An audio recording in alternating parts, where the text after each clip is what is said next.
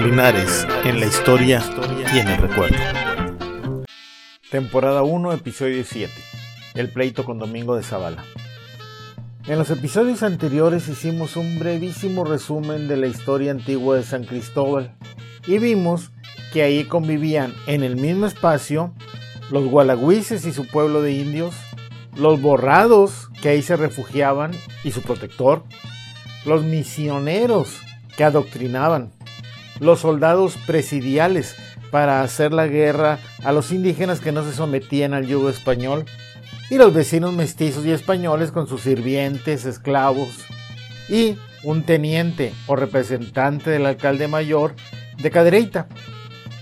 Y si Manuel Acuña decía, y en medio de nosotros mi madre como un dios, así como suegra que nomás está viendo cómo acomodarse, en el medio de todo, Sebastián de Villegas cumplido, que para entonces ya tenía su hacienda de Santa María de los Ángeles en la hoy Maguellada.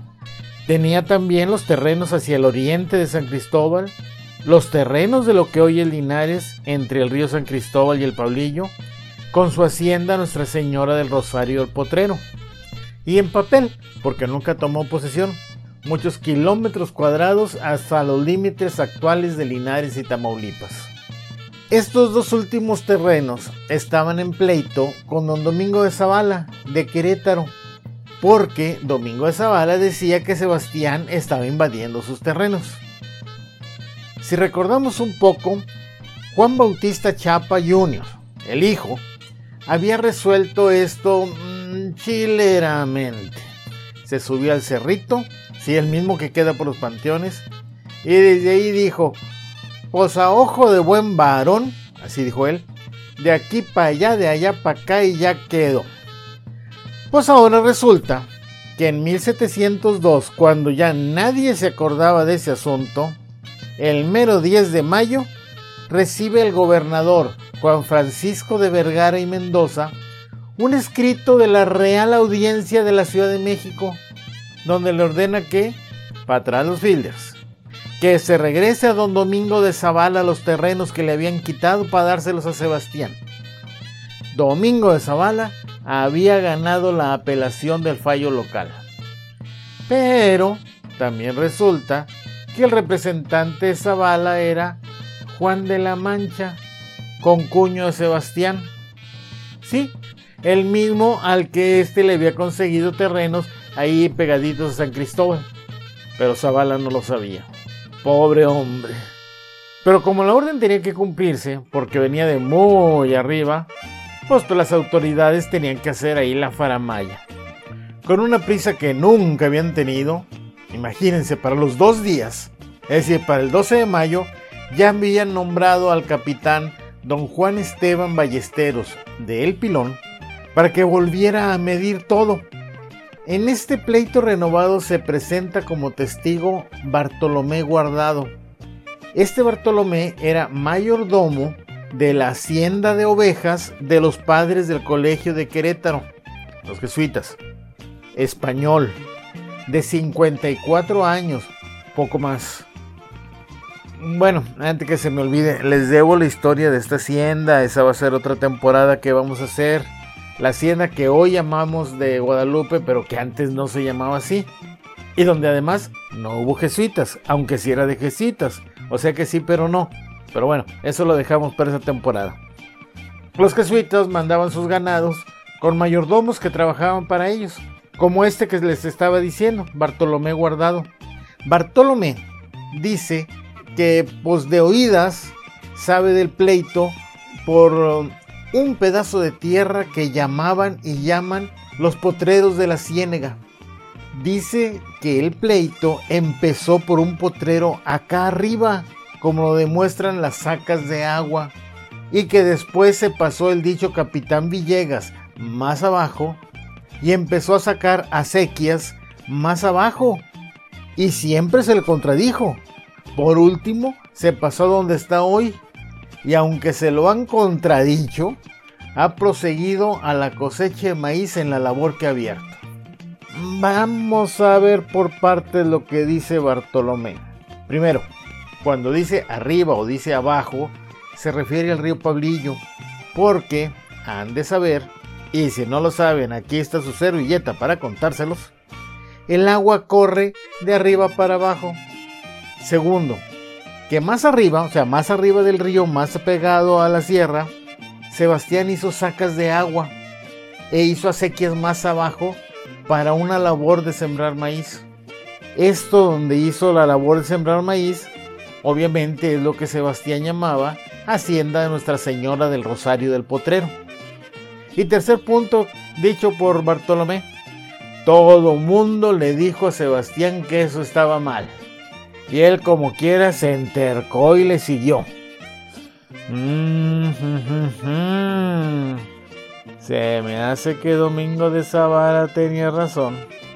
Pero bueno, Julián Salazar, otro testigo, dice que en busca de ubicar el terreno reclamado por Sebastián de Villegas como suyo, subieron nuevamente al cerrito de piedras de Amolar, o sea, al cerrito que está junto a los panteones, y comprobaron que de allá de arriba, comillas, no se divisa fuera de los potreros medidos cosa llana alguna, sino un monte muy espeso, y que no se le divisa llano ni placeta en medio.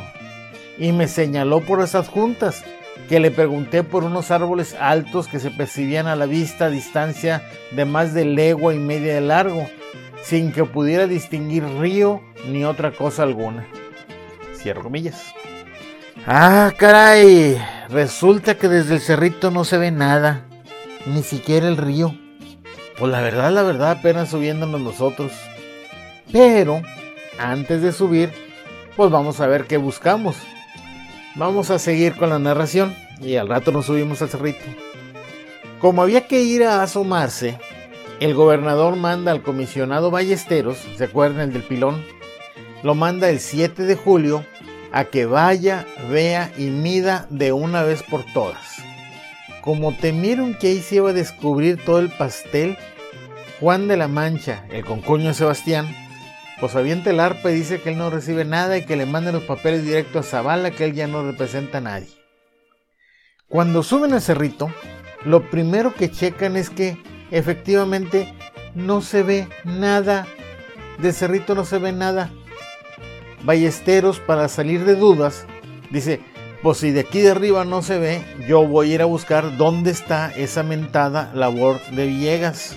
O sea, buscando la hacienda del potrero de Nuestra Señora del Rosario. Y también, pues a buscar dónde estaban las acequias y todo lo que le habían dicho que tenía Villegas. Hay varias versiones acerca de dónde estaba esa hacienda de Nuestra Señora del Rosario el Potrero. Pero para salir de dudas no hay nada como caminarlo. ¿eh? Como les dije ahorita, los invito a subirse al cerrito y a caminar ese camino. Aparte está muy divertido, muy padre. Nada más acuérdense siempre de dos cosas. Uno, estamos empezando arriba del cerrito. Y dos, ah, el agua corre de arriba para abajo. Ya veremos por qué me peleo tanto con eso. Bueno, vamos a caminar con Ballesteros. ¿Qué es lo que dice Ballesteros que hace? Dice que una vez que confirmaron que desde el cerrito no se alcanza a ver cosa alguna, se dirigen al potrero en que el capitán Sebastián de Villegas tiene labor. Y habiendo entrado por desfiladero que va al río de Pablillo, lo atravesé y pasé de la otra banda del río. Y anduve como una legua, poco más o menos, y bajé por vereda al río de Pablillo y al quererlo atravesar de la otra banda, vi una presa que cogía el río y por la orilla de la acequia fui a dar por entre el varal que hace el río y el monte a los jacales que estaban de paso del río por donde está la vereda, como a tiro de arcabuz. Veamos, a ver, a ver, a ver. Estaba en el cerrito, baja del cerrito, cruza el río Pablillo, camina como 4 kilómetros, que es lo que es una legua, y luego vuelve a atravesar de regreso el río Pablillo. Y ahí ve una presa que cogía del río y unos jacales como a tiro de arcabuz. Debió bajar del cerrito y yo digo que cruzó el río como por donde está el puente negro. ahí habiendo cruzado por donde está ahora el puente negro, se fue por toda la orilla del río, caminando por donde está ahora Villa Seca y luego le siguió por la orilla del río hasta donde está el Perico, a la altura más o menos del Perico. Ahí está un vado. Ese vado es donde digo que cruza de regreso porque ahí le queda luego luego, como a tiro de arcabuz, la caja de agua y las casas de la loma. Todo cuadra, hasta las distancias, que aunque no me crean las medí y anduve con Google Maps y las recorrí a pie. Entonces, los jacales de que habla Ballesteros sería la loma y la hacienda de Nuestra Señora del Rosario del Potrero sería lo que hoy conocemos como Cuerámbaro. Y efectivamente, si se suben al cerrito, ahí donde está la cruz que destruyó el diablo, sí, ya sé que les debo esa historia, ya, ya, tranquilos, tengan paciencia. Bueno, desde la cruz del cerrito no se ve la loma, no se ve la caja de agua, no se ve el río Pablillo, justo como dicen los documentos. Y si no me creen, no, y aunque me crean, los invito a subir y a ver con sus propios ojos. Vamos a conocer Linares a pie, a conocer nuestro pueblo, total que tan grande es. Hay alguien que propone que esta hacienda, la que sería Nuestra Señora del Rosario el Potrero de Sebastián, sería la escondida. Pero, uno, no se puede ir del cerrito a la escondida cruzando dos veces el Pablillo. Dos. Además, la escondida sí se ve desde el cerrito y los documentos dicen que no se ve nada. Y tercer punto, jamás se podría surtir el agua de Linares con el agua de la escondida, como sí se puede con el agua de la loma, porque el agua corre de arriba abajo. ¿Se acuerdan que les dije? Conocimiento de altura. El agua corre arriba para abajo. La escondida está debajo de Linares. La loma está arriba. El agua que se le surte a Linares viene de la loma. Por lo tanto, la población más antigua de Linares es la loma. Ojo, no confundir con la colonia Porfirio Díaz. No es lo mismo. Hay muchos que la confunden. Aclaremos, la loma es la que está abajito de la caja de agua, alrededor de la capilla. Ahí hay casas cuyos patios se riegan con pequeñas acequias que salen de lo que rebasa la caja de agua. Esa población es la que data del orden de 1700, mientras que la Porfirio Díaz, que es de principios del siglo XX, del porfiriato, es decir, 200 años después, es la parte que está a los lados del camino que, va al Perico, el pavimentado. Ya ven que pasa en el Nogalar, ahí se hace la Y, bueno, por el lado izquierdo. Las casas que están a los lados de ese camino que va al lado izquierdo, esa es la Porfirio Díaz. Esa es la del siglo XX. Y la hacienda de Nuestra Señora del Rosario del Potrero es el Cuerámbaro, que está del otro lado de la carretera de la Loma. O sea, está la Loma, la carretera los Cuerámbaro, ahí despuesito donde está la escuela. La hacienda de Nuestra Señora del Rosario del Potrero, de Sebastián de Villegas Cumplido, es el actual Cuerámbaro. Esto se puede confirmar viendo las escrituras antiguas, muy antiguas, que hacen esa referencia. Cuando la propiedad llegaba hasta donde está la propiedad de, los Rizo, ahí un poquito después, un poquito cercano ahí del libramiento. Resumiendo, con el pleito que traía antes Sebastián con Domingo de Zavala, la Real Audiencia de la Ciudad de México le da la razón a Zavala y se hacen nuevas diligencias de medición, porque las anteriores estuvieron muy chileras. Dentro de estas diligencias el capitán don Juan Esteban Ballesteros va a conocer personalmente la hacienda de Nuestra Señora del Rosario del Potrero de Sebastián de Villegas y nos dice cómo llegar desde el cerrito.